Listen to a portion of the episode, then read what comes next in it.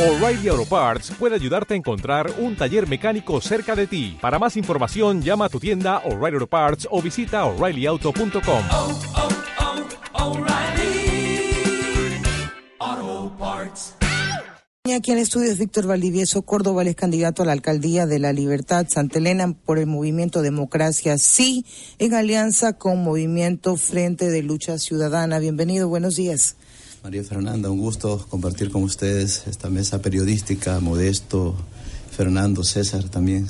Encantado de poder saludar desde aquí, desde Guayaquil, a todo el país y a nuestra querida provincia de Santa Elena que también nos, nos están retransmitiendo en Radio Fragata y Radio Valdivia. Hay ciertos puntos que se quedan siempre pendientes en administraciones anteriores. ¿Cuál diría usted que es en el caso de la libertad lo que, lo que aún no se ha completado por hacer? Eh, mire, realmente la libertad eh, necesita desarrollarse integralmente. Son muchas décadas de administraciones que consideramos que no han sabido eh, realmente darle el plus que necesita hacer obras importantes, mega obras que le permitan apuntalarse como una ciudad eh, económica, una ciudad que se proyecte hacia el futuro con íconos de desarrollo para el turismo, para generar bienestar dentro de nuestra provincia de Santa Elena. Entonces, estamos justamente motivados en participar. Yo no he sido político, es la primera ocasión que tengo la oportunidad de incursionar en este ámbito y he sido invitado por, y motivado al mismo tiempo por algunos movimientos políticos, movimientos sociales también, que creen, que confían que de pronto una persona que no ha sido político, más bien nosotros siempre nos hemos desarrollado en nuestros en propios emprendimientos, hemos logrado pues salir de cero pues y generar empresas que hoy este eh, generan empleo a muchos ciudadanos dentro de nuestra provincia. Entonces, estamos justamente comprometidos con, para trabajar con el desarrollo integral de nuestro cantón y de nuestra provincia. Cuando deciden convertirse en provincia, se, se señalaba que había sido abandonada Santa Elena por la administración que no había sido considerada dentro de la planificación y el desarrollo, pero entre que eran cantón a que son provincia, el avance mm, ha sido significativo en materia de desarrollo. Indudablemente que nuestra provincia de Santa Elena tomó una decisión en su momento para tomar la independencia y con los recursos que le corresponden por ley, pues poder desarrollar y generar bienestar, progreso dentro de nuestra provincia pero todavía no existe un pleno desarrollo. Indudablemente que le ha ido mucho mejor, como estaba antes, quizás en su momento la administración de turno de la prefectura del Guayas no atendía pues eficientemente. Yo recuerdo que los últimos eh, tres años invirtieron cinco millones de dólares en los últimos tres años, es decir, a un millón, un millón seiscientos sesenta y seis mil por año. En verdad que había razón para que los peninsulares se quejen y con justa aspiración busquemos la provincialización. Pero el desarrollo, quien lo genera realmente es la empresa privada. Entonces, no se ha motivado a la empresa privada. Nosotros estamos comprometidos en participar para motivar a la inversión privada. Esa es una de las razones que estoy aquí dentro de esta ciudad, en esta prestigiosa radio, que nos escuchan guayaquileños y en todo el país, para motivarlos para invitarlos a la provincia de Santa Elena. La provincia de Santa Elena tiene muchas bondades para poder desarrollarse.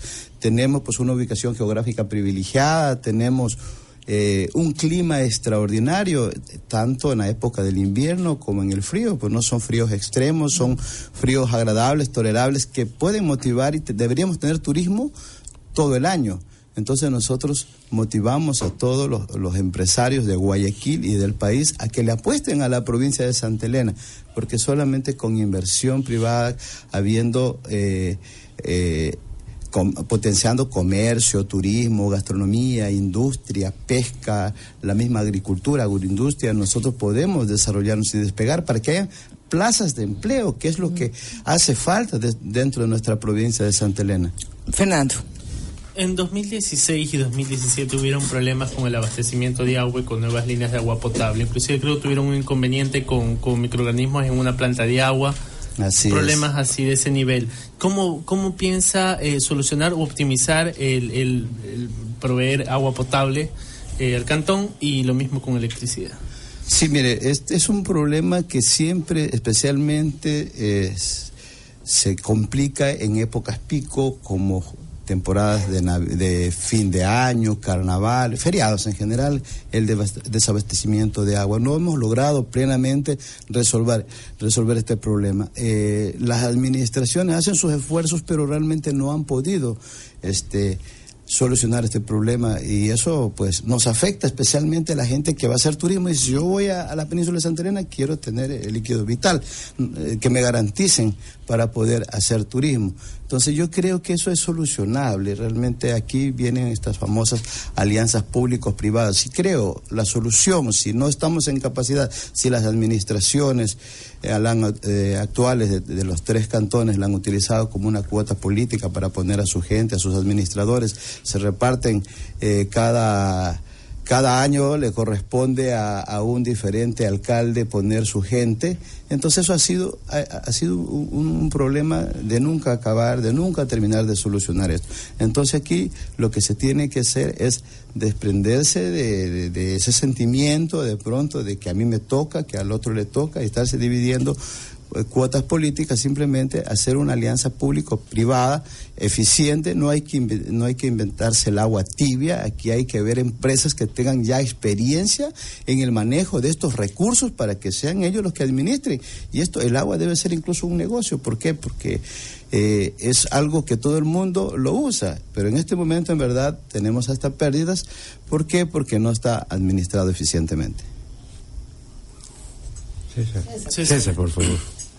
Por lo que se plantea, puedo entender que eh, imagina como una opción concesiones estratégicas para, eh, con empresas privadas, pero dentro del ámbito público, espera entonces reestructurar la burocracia de manera que se convierta de carrera, es decir, acabar con los cambios de cuota en cada periodo.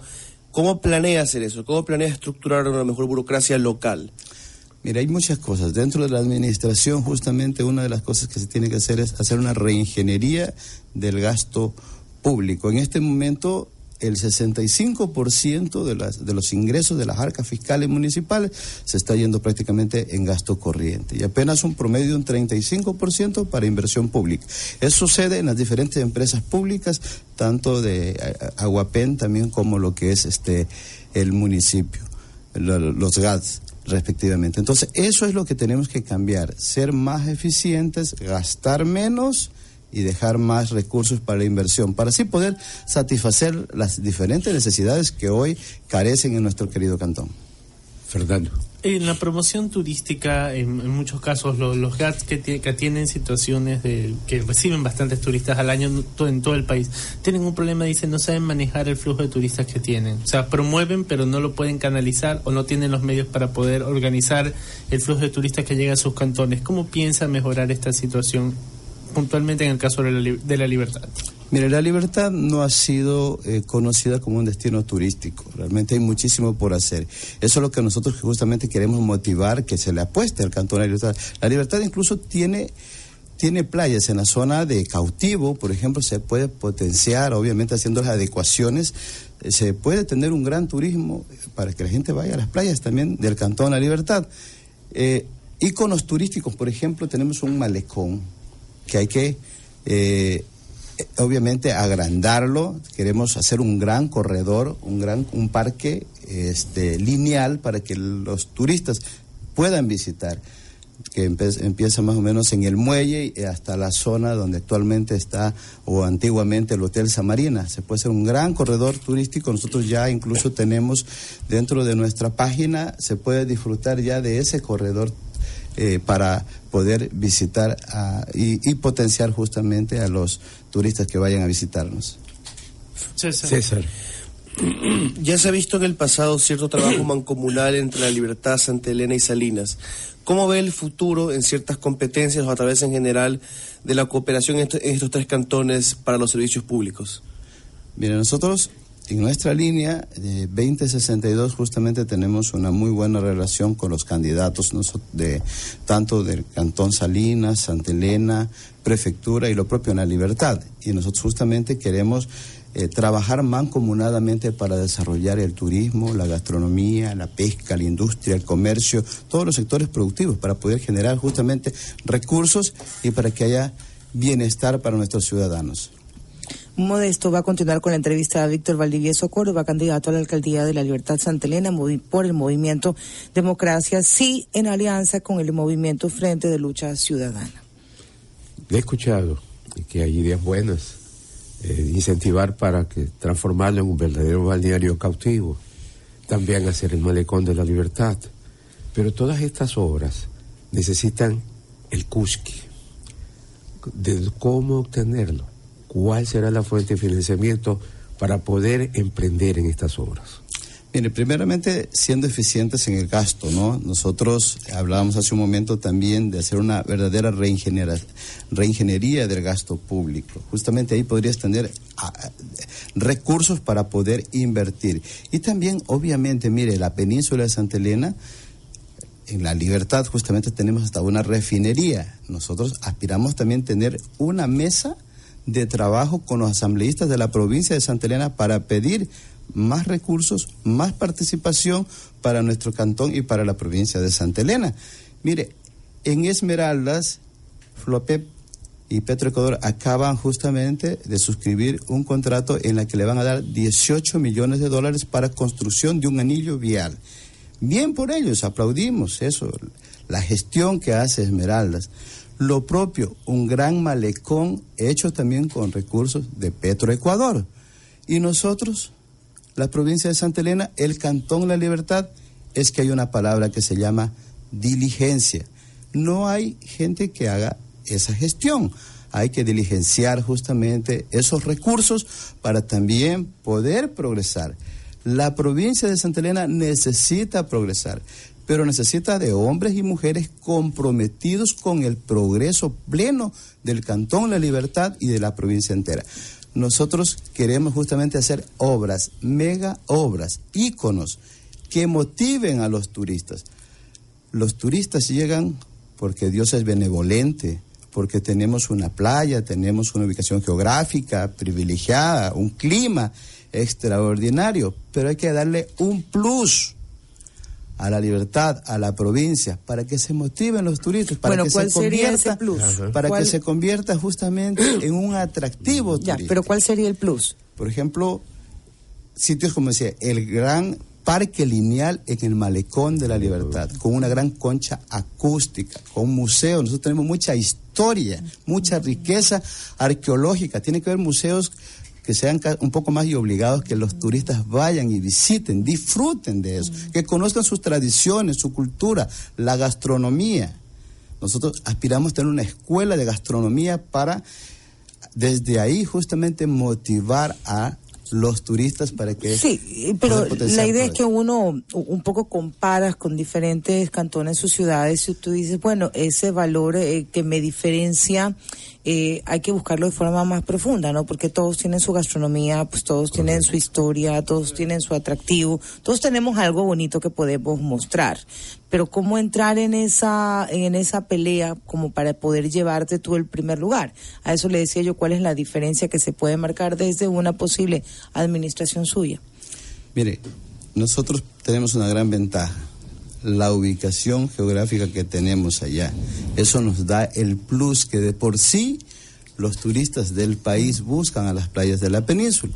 Pero si a usted a eso le, le vuelve una ciudad bonita, regenerada, le da seguridad, que eso es lo que necesita el ciudadano, ir a un lugar donde se sienta con seguridad le da infraestructura, invita a la inversión privada justamente porque ella es la que genera recursos, la que genera riqueza. Entonces eso es lo que nosotros queremos, realmente que sea una ciudad no de paso, sino sea una ciudad que pueda convertirse en el centro de un polo de desarrollo. En la provincia de Santa Elena podemos progresar, pero obviamente se necesita estar comprometido para aquello. Eh, lo escuchaba y un compañero nuestro le hizo la pregunta relacionada con el agua potable. Pero para el agua potable, para que sea plus lo del agua potable, es necesario que esa fuente de vida esté siempre todo el año. Y usted mismo lo dijo, que hay eh, épocas pico en las que falla el agua potable. ¿Cómo hacer que se transforme en un plus?